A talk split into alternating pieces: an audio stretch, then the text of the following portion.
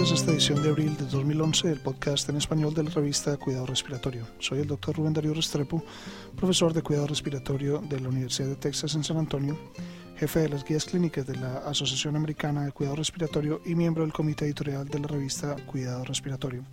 Este podcast llega a ustedes gracias a la colaboración de mi gran amigo el kinesiólogo licenciado Gustavo Holguín, jefe de kinesiología del Hospital Pediátrico Juan P. Garrahan de Buenos Aires, Argentina, terapista respiratorio certificado y fellow internacional de la Asociación Americana de Cuidado Respiratorio, y también de nuestro amigo el kinesiólogo licenciado Rodrigo Dasme Geria, terapia terapista respiratorio certificado de la Unidad del Paciente Crítico Pediatría de la Universidad Católica de Chile y Fellow Internacional de la Asociación Americana de Cuidado Respiratorio. Este es el resumen de este mes. Nuestro primer trabajo es utilidad diagnóstica de la procalcitonina plasmática para neumonía nosocomial en la unidad de cuidados intensivos por Dallas y colegas. Este estudio fue un estudio de cohorte prospectivo de un solo centro en el hospital Barnes Jewish en St. Louis, eh, Missouri. En pacientes médicos y quirúrgicos de la unidad de cuidados intensivos con sospecha de neumonía nosocomial, los autores midieron procalcitonina plasmática en 104 pacientes consecutivos con neumonía nosocomial, el 64% cumplió el criterio clínico y microbiológico para definir neumonía nosocomial. La concentración de procalcitonina promedio fue mayor en los 67 pacientes con neumonía nosocomial definitiva que en los 12 pacientes con ausencia definida de neumonía nosocomial, aunque la diferencia no fue significativa. Un valor de corte de procalcitonina mayor a un nanogramo por, mililitro tuvo un rendimiento diagnóstico del 50% en sensibilidad y 49% de especificidad para neumonía nosocomial. La curva característica operativa del receptor y el análisis de regresión logística multivariado demostró que la procalcitonina es inferior a las variables clínicas para detectar neumonía nosocomial. Sin embargo, comparando los pacientes con una procalcitonina inicial mayor a un nanogramo por mililitro, los que tuvieron valores más bajos tuvieron menos días totales de antibióticos y menos días de antibióticos de tratamiento para la neumonía. Los autores concluyen que la procalcitonina plasmática tiene un valor diagnóstico mínimo para neumonía nosocomial. A continuación tenemos el trabajo de Villar y colaboradores un modelo de riesgo por cerciles para predecir mortalidad en los pacientes con síndrome de estrés respiratorio agudo. Edad, presión plató y el PAFI al inicio del SDRA pueden predecir mortalidad. Estos autores examinaron si la estratificación por, por terciles de las variables respiratorias y ventilatorias al inicio del SRA identificaban pacientes con diferentes riesgos de morir en la unidad de cuidados intensivos.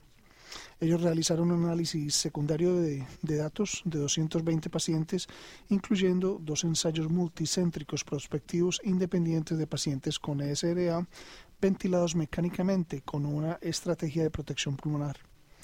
Usando datos demográficos pulmonares y ventilatorios recolectados al inicio del, SDRA, ellos derivaron y validaron un modelo de predicción simple basado en la estratificación de la población en valores de variable de tercil bajo, medio y alto. La derivación de la cohorte incluyó 170 pacientes y la validación incluyó 50 pacientes.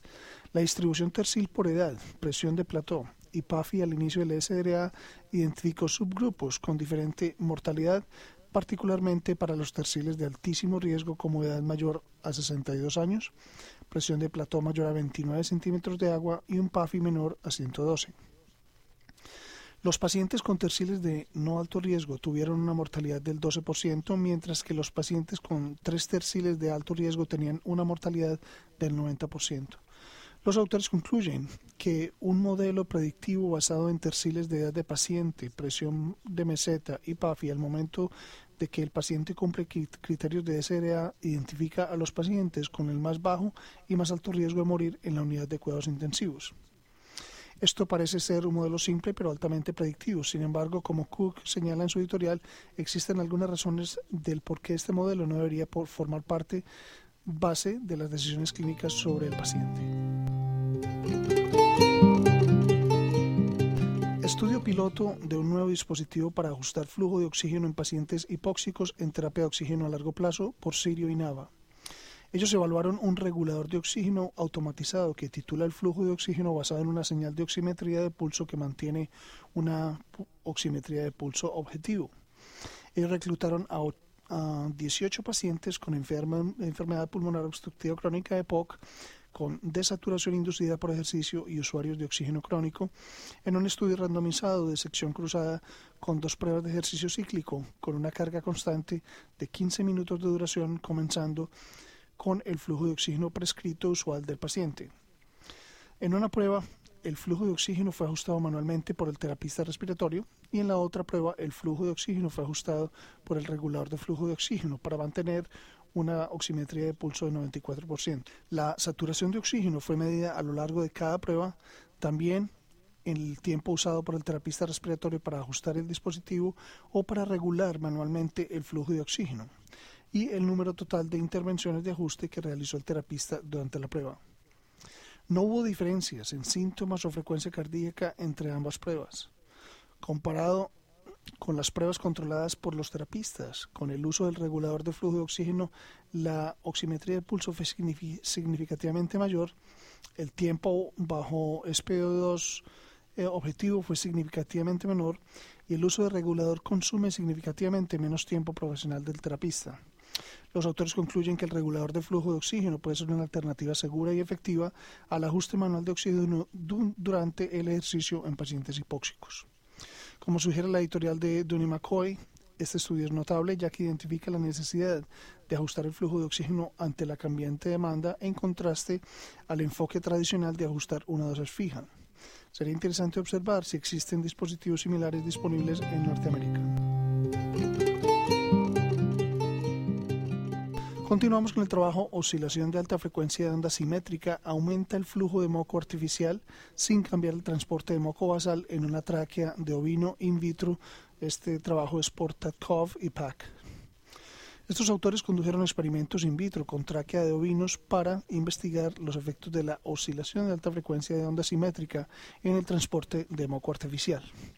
Ellos montaron cada tráquea como un tubo intacto con una inclinación de 15 grados hacia abajo, infundieron moco artificial en el extremo caudal de la tráquea y midieron la velocidad de transporte de moco como el tiempo entre el inicio de la infusión y la primera, la primera aparición de moco artificial bajo dos sensores de luz infrarroja en el extremo rostral de la tráquea y midiendo la cantidad de moco emergente. En una segunda serie ellos abrieron cada tráquea y con videomicroscopia midieron la velocidad de transporte de las placas sobre la capa de moco endógena. En la preparación de traje endógena, la oscilación de alta frecuencia a 20 Hz y 50 centímetros de agua aumentó la velocidad de transporte de moco de 5.8 milímetros por minuto a 7.8 milímetros por minuto.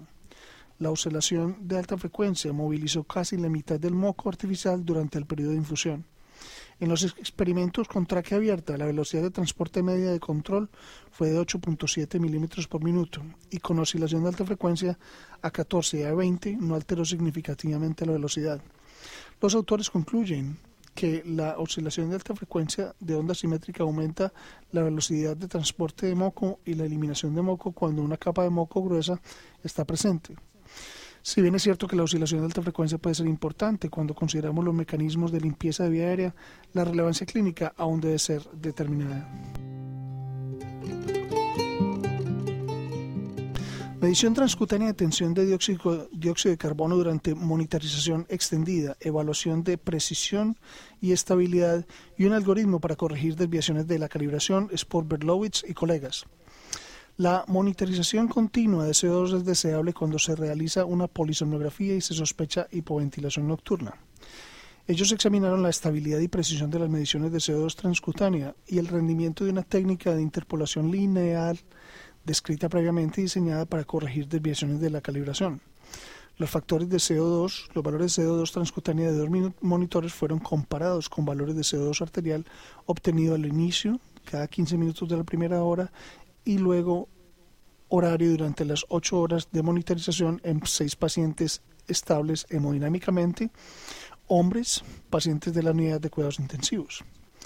El tiempo tiene un factor lineal significativo en la diferencia entre el CO2 transcutáneo y el arterial, sugiriendo desviación de la calibración durante el periodo de monitorización.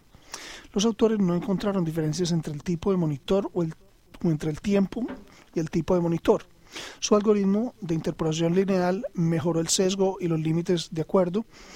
Ellos concluyeron que después de la estabilización y corrección, tanto para la compensación como para la desviación, la CO transcutánea sigue a la CO2 arterial con un sesgo residual mínimo en 8 horas de monitorización.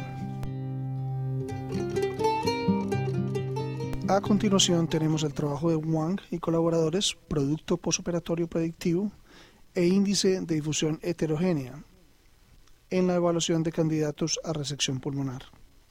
El primer objetivo de este estudio retrospectivo fue evaluar si variables posoperatorias anormales y productos posoperatorios predictivos son útiles en predecir complicaciones posoperatorias.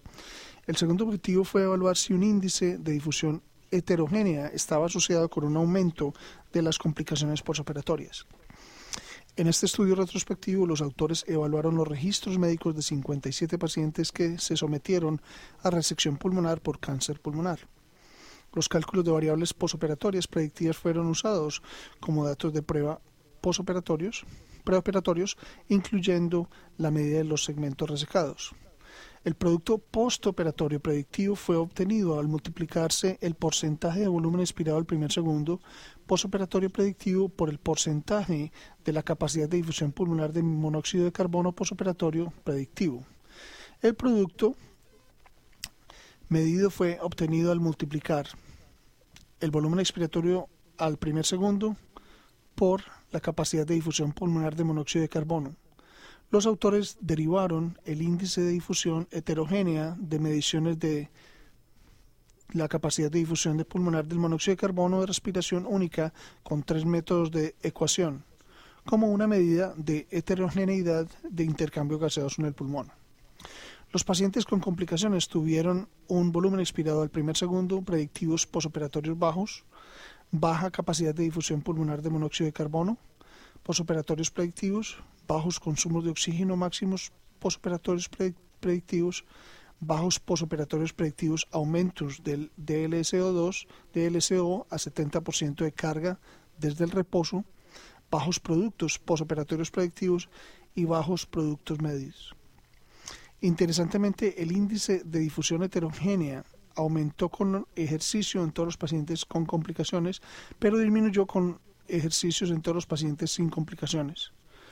Los autores concluyeron que las variables postoperatorias predictivas, el producto postoperatorio predictivo, el producto medio y el índice de difusión heterogénea son, son predictores potencialmente útiles de complicaciones en candidatos a resección pulmonar. Quizás atractivo, pero estudios adicionales son necesarios para confirmar estos resultados y prospectivamente en otros centros. Efectos de la presión arterial media y el tamaño de la aguja sobre el tiempo de llenado del dispositivo para muestra arterial es por Johnson y colegas. El objetivo de este estudio fue determinar los efectos de la presión arterial media sistémica y del tamaño de la aguja en los tiempos de llenado en la toma de muestra arterial con dispositivos ventilados para distinguir muestras venosas y arteriales. Los autores construyeron un modelo de laboratorio extracorpóreo para hacer circular sangre total a 4 litros por minuto. Se utilizaron hemostatos para crear seis presiones, 57 milímetros de mercurio, lo que representa un paciente en estado de shock, de 70 milímetros de mercurio, lo que representa un paciente con arterial normal bajo, 93 milímetros de mercurio, lo que representa normal, 107 milímetros de mercurio, lo que representa normal alta, y 133 milímetros de mercurio, lo que representa hipertensión severa, y 14 milímetros de mercurio, lo que representa la presión venosa periférica. Simularon pinchazos percutáneos con dispositivos arteriales ventilados predefinidos a 2 mililitros con dos agujas de muestreo común. Compararon los tiempos de llenado de cada combinación, presión y agujas y determinaron la correlación entre la presión media y el tiempo de llenado. El coeficiente de correlación entre la presión arterial media y los tiempos de toma de muestras de llenado fue de 0.86. Los autores concluyen que la reducción de la presión arterial aumentó el tiempo de llenado en la toma de muestras y sugieren que esto podría permitir a los terapeutas confirmar el éxito de la punción arterial en pacientes adultos. Aunque hallazgos son un tanto predecibles, dada la limitación de un estudio in vitro, estos resultados necesitan ser confirmados clínicamente. Clasificación de los diferentes tipos de doble disparo. En base a la presión de vía aérea y a la desviación del flujo en los pacientes ventilados mecánicamente por Liao y sus colegas.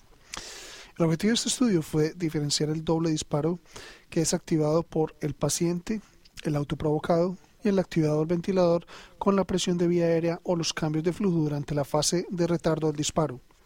Se incluyeron 14 pacientes con ventilación mecánica con doble disparo. Todos los pacientes estaban en los modos de ventilación activado por flujo y recibieron ventilación continua obligatoria o ventilación con presión de soporte.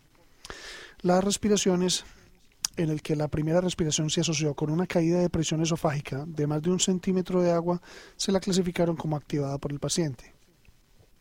Las respiraciones en el que se produjo la primera respiración en el ventilador en conjunto con el ciclo la clasificaron como ventilador accionado.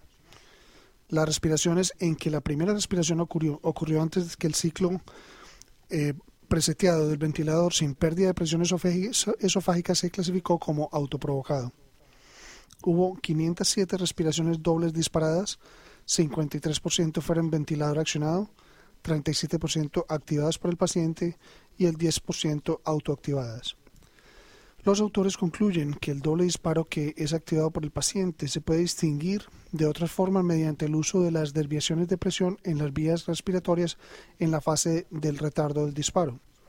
El doble disparo es un tipo frecuente de asincronía paciente-ventilador. Este tipo de asincronía es motivo de preocupación porque puede dar lugar a atrapamiento aéreo que puede conducir a la lesión pulmonar por distensión excesiva. Nuestro próximo artículo es Guía electrocardiográfica para la colocación de los tubos de alimentación gástrica, una serie de casos pediátricos de Green y colegas.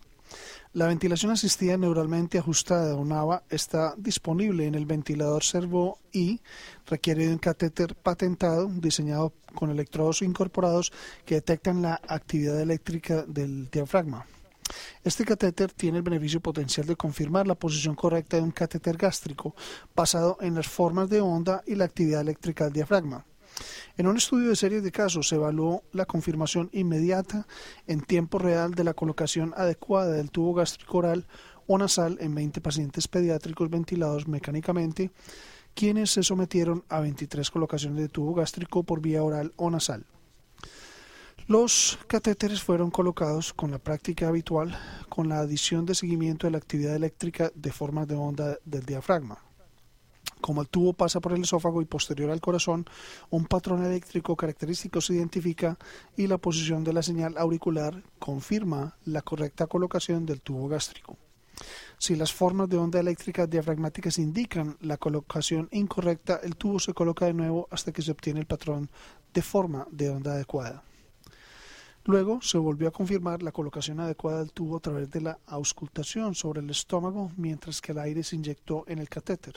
Se comprobó el pH del líquido aspirado del catéter y hubo radiografía. Todos los pacientes tuvieron éxito en la colocación del catéter gástrico.